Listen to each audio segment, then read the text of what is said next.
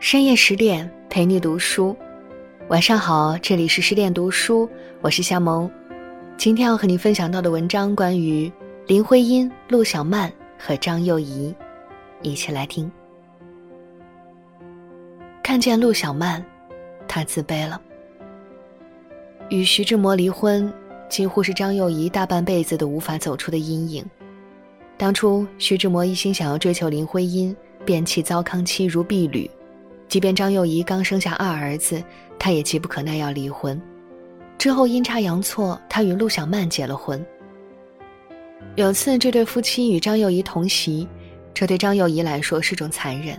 她眼睁睁地看着前夫与娇妻你侬我侬，眼里淌着蜜。眼前的小曼风情万种，张幼仪自愧我不是有魅力的女人。张幼仪心里很受冲击，原来她不是一贯冷漠。只是他的爱从来不愿分我一星半点。从他的视角看来，这个陆小曼什么活也不会干，钱也没有我会赚，却能让徐志摩如此颠倒神魂，凭什么？当初离婚，相较于情敌林徽因的博学，张幼仪自卑于自己的学历低下。离婚后，他留在欧洲攻读幼儿教育，之后他来到上海，任东吴大学德语教师。再后来，她出任上海女子商业银行副总裁，可谓是独立能干的时代新女性。她用她的努力，最终获得了前夫的敬重，然而也只是敬重。陆小曼的出现，使得自卑感又一次爬上了心头。张爱玲曾一针见血：一个女人，倘若得不到异性的爱，就也得不到同性的尊重。女人就是这点贱。陆小曼倒并没有不尊重张幼仪，但张幼仪却因此自卑了。倘若她一辈子没见过徐志摩炽热爱一个人的样子，倒也罢了。谁的婚姻不都这样平平淡淡？可是偏偏让他见着了他对别的女人的疯魔。那一瞬间，张幼仪大概是困惑又泄气的。这些年来这么努力，无论家务还是工作都颇拿得出手，自己也曾引以为傲。到了男人那里，怎么就失去了做女人的魅力？有人说，徐志摩生命里的三个女人中，张幼仪才是人生赢家。她创业屡屡成功，公婆视她为干女儿，享有徐家三分之一的财产份额。志摩飞机失事后，是她替他完成了很多未尽事宜。一九九六年，张幼仪在《小脚与西服：张幼仪与徐志摩的家变》中说。我要为离婚感谢徐志摩，若不是离婚，我可能永远都没有办法找到我自己，也没有办法成长。他使我得到解脱，变成另外一个人。这哪里是发自内心的感激，分明是一个女人长久负气之后，向世人证明自己能干与坚强的自负。内心深处，她一直耿耿，一辈子都拿林徽因和陆小曼跟自己做着比较。这种下意识的自负和比较，从某种意义上来说，就是在意，就是自卑，就是承认自己输了。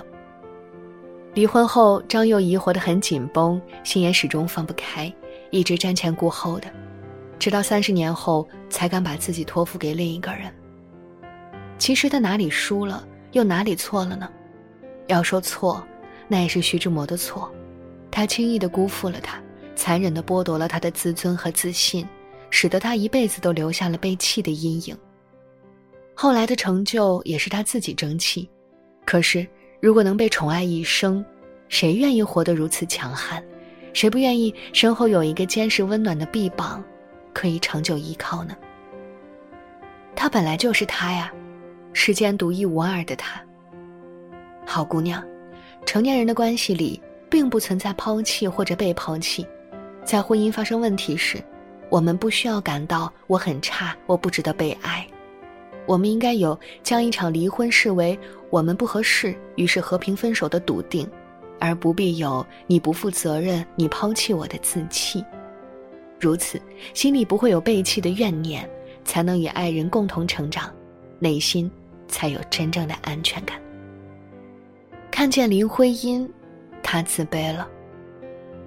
陆小曼是上苍的宠儿，一路行来，两旁永远有无底线宠爱她、给她依靠、给她托底的人，走到哪儿她都是人群中的闪光点。风情万种是他，骄纵任性是他，豪爽热情亦是他。很多男人巴结他，很多女人嫉妒他，他照单全收。可是有一天，这个可人儿却突然在比他小一岁的林徽因面前自卑了。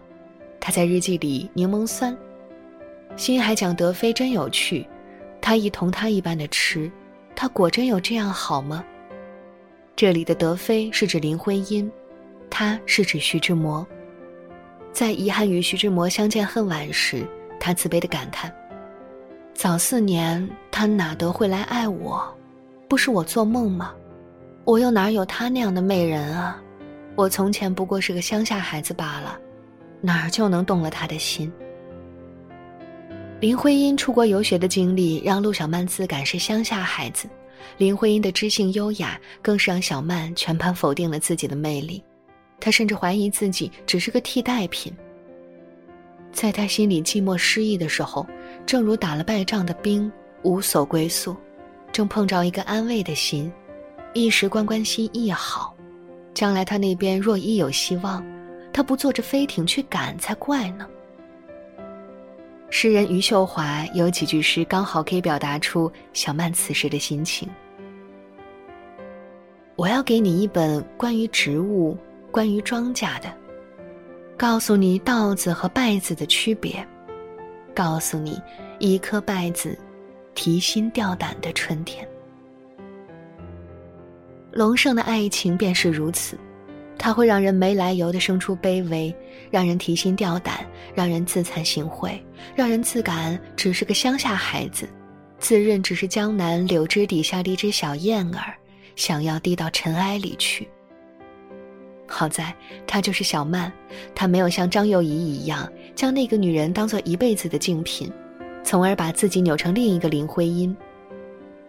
小曼自小被宠。在男性世界里，他有着来去自如的自信，这使得他一辈子都有着孩童的天真。他才不屑于变成谁谁谁呢？他只想纵情恣意地活成自己。与徐志摩婚后，小曼先前的自卑大略已抛之脑后。纵使徐志摩隔三差五会飞去与林徽因谈天说地，他也不介意。与林徽因钟情事业不同，小曼并没有太大的人生理想，她只愿与钟爱的男人快乐安逸地度过此生。吴晓波曾说：“生命从头到尾都是一场浪费，你需要判断的仅仅在于，这次浪费是否是美好的，是否是你想要的。”小曼将前半生的生命浪掷，活得那么真实，那么热闹，完全听从于自己的内心。悠悠岁月，仿佛没有尽头。他以为眼前快活，还有大把时间。要等到志摩飞机失事，锦绣繁华瞬间凋零，与无常命运朗朗相对时，他才从大伤痛中幡然醒悟。他收起锦衣华服，终身不再涉足舞厅等交际场所。他认真的拜师学画青绿山水，也写诗词散文。生命最初的灵气。又回来了。有人说，三个女人中，陆小曼才是最大赢家。她一生都有人爱，并且让徐志摩热烈的爱有了真正的落脚点。但我始终觉得，三个女人中，最不在意输赢的就是小曼。《霸王别姬》里有句经典台词：“人得自个儿成全自个儿。”巧笑倩兮是她。素衣青灯也是他，从头至尾，他成全的都是自个儿。很多时候，生活就是一个局，当局者迷，旁观者清，任何人都难免受到他人影响。拥有平常心，不必总拿对方的优点来跟自己的缺点比，才能真正的活出自我，从而成全自个儿。看到张幼仪，他在想什么？林徽因和张幼仪一生中只见过一次，那时候徐志摩早已不在人世。张幼仪在《小脚与西服》中把这件事记录了下来。当时林徽因由于肺结核复发入院，她觉得自己将不久于人世，于是托人叫来张幼仪，希望见上一面。对于林徽因的要求，张幼仪是困惑的，她心里自嘲。我不晓得他想看我什么，也许是想看我长得丑又不会笑。见面的时候，张幼仪是局促的，甚至有点恼火于自己的木讷。以气息奄奄的林徽因跟他说的话，他却是记得的。终于得见了，幼仪，我欠你，对不起，但我不后悔。有人据此认为林徽因很绿茶，以为他不后悔的是与徐志摩的一段情，这大概又是对徽因的误解。当初徐志摩因为林徽因而与张幼仪离婚，但婚姻最后还是做出了理智的选择，与梁思成结了婚。在张幼仪这边，她是无论如何也理解不了林徽因使得徐志摩与自己离婚，却最终不嫁给他。其实，徽因哪怕再爱志摩，也是不会选择他的。他的母亲不被父亲宠爱的苦，徽因自小就已深刻体会。他不希望别的女人，包括张幼仪，重蹈覆辙。他与梁思成虽是父母之命、媒妁之言，但两人无论是志趣、学识还是灵魂层面都是非常匹配的。徽因所谓的不后悔，大概是不后悔与梁思成的婚姻吧。不知为何，无论是徽因的生前还是身后，总逃脱不了世人不怀好意的揣测。作家李建吾就曾说：“徽因绝顶聪明，又是一副炽热的心肠。”口快，性子直，好强，几乎妇女全把他当成仇敌。这位妇女公敌确实缺点明显，她脾气暴躁，爱使小性子，不喜欢一个人也绝不藏着掖着。当年她用一坛醋断绝了与冰心的友情，又因八宝箱事件与林淑华结下了梁子，张充和等人更是公开表示不喜欢她。然而，人都是有很多面的。他可以在起年玉貌之时与才子们发生几段故事，可以在太太的客厅里挥斥方遒，可以写诗写散文，也可以与丈夫风餐露宿，长途跋涉在穷乡僻壤考察中国古建筑。他身上带着林家的铮铮铁骨，以浸润着坚定不屈的爱国情怀和报效祖国的坚定决心。这一切都有别于寻常女子。当年日本侵华。作为被国家保护的社会精英，他们迁徙到了四川李庄。徽因抱病完成了中国建筑史的第七章，并承担了全部书稿的史料校对和文字补充工作。抗战胜利后，徽因的两肺和一个肾都已感染，费慰梅夫妇邀请他去美国治病，他却拒绝了。战后的祖国急需要建设人才，徽因不愿离开。生命的最后几年，他几乎卧病在床。可即便如此，他还是做了很多事情，参与了人民英雄纪念碑、八宝山革命公墓和国徽的设计，抢救景泰蓝工艺，护卫城墙牌楼。瑕不掩瑜，好强的徽因固然心中有小我，但胸中亦有长空，有大海，有河山。当一个人比周围的人出色太多，不自觉地把他人的光芒掩盖，往往叫人心存嫉恨。尤其是当这个女人不仅美而有才，异性缘还绝佳时，难免成为其他女人公开的仇敌。诗人讽刺她举办太太客厅的沙龙是为了博得异性爱慕，婚姻还不至于肤浅到这种地步，他更享受的是彼此思想碰撞的愉悦。对于他人的讥讽，徽因从未想过收敛自己，她有着汪曾祺笔下栀子花的豪气。栀子花粗粗大大，又香的掸都掸不开，于是为文雅人不娶，以为品格不高。栀子花说：“去你妈的！我就是要这样香，香的痛痛快快，你们他妈的管得着吗？”倘若以画喻人，张幼仪是素描，陆小曼是写意画，林徽因便是工笔画。张幼仪气质太硬，陆小曼气质太软，林徽因。恰好中和了他们，她有着陆小曼的皮，又有着张幼仪的骨，有着女性的独特魅力，同时又有男人般坚韧、果敢、理智的品性。这三位女子代表的也是三种人生。如果你是张幼仪，可能没有那么好的异性缘，也许会吃一些苦；但你勇敢坚强，最后活成了一丛经霜之素菊。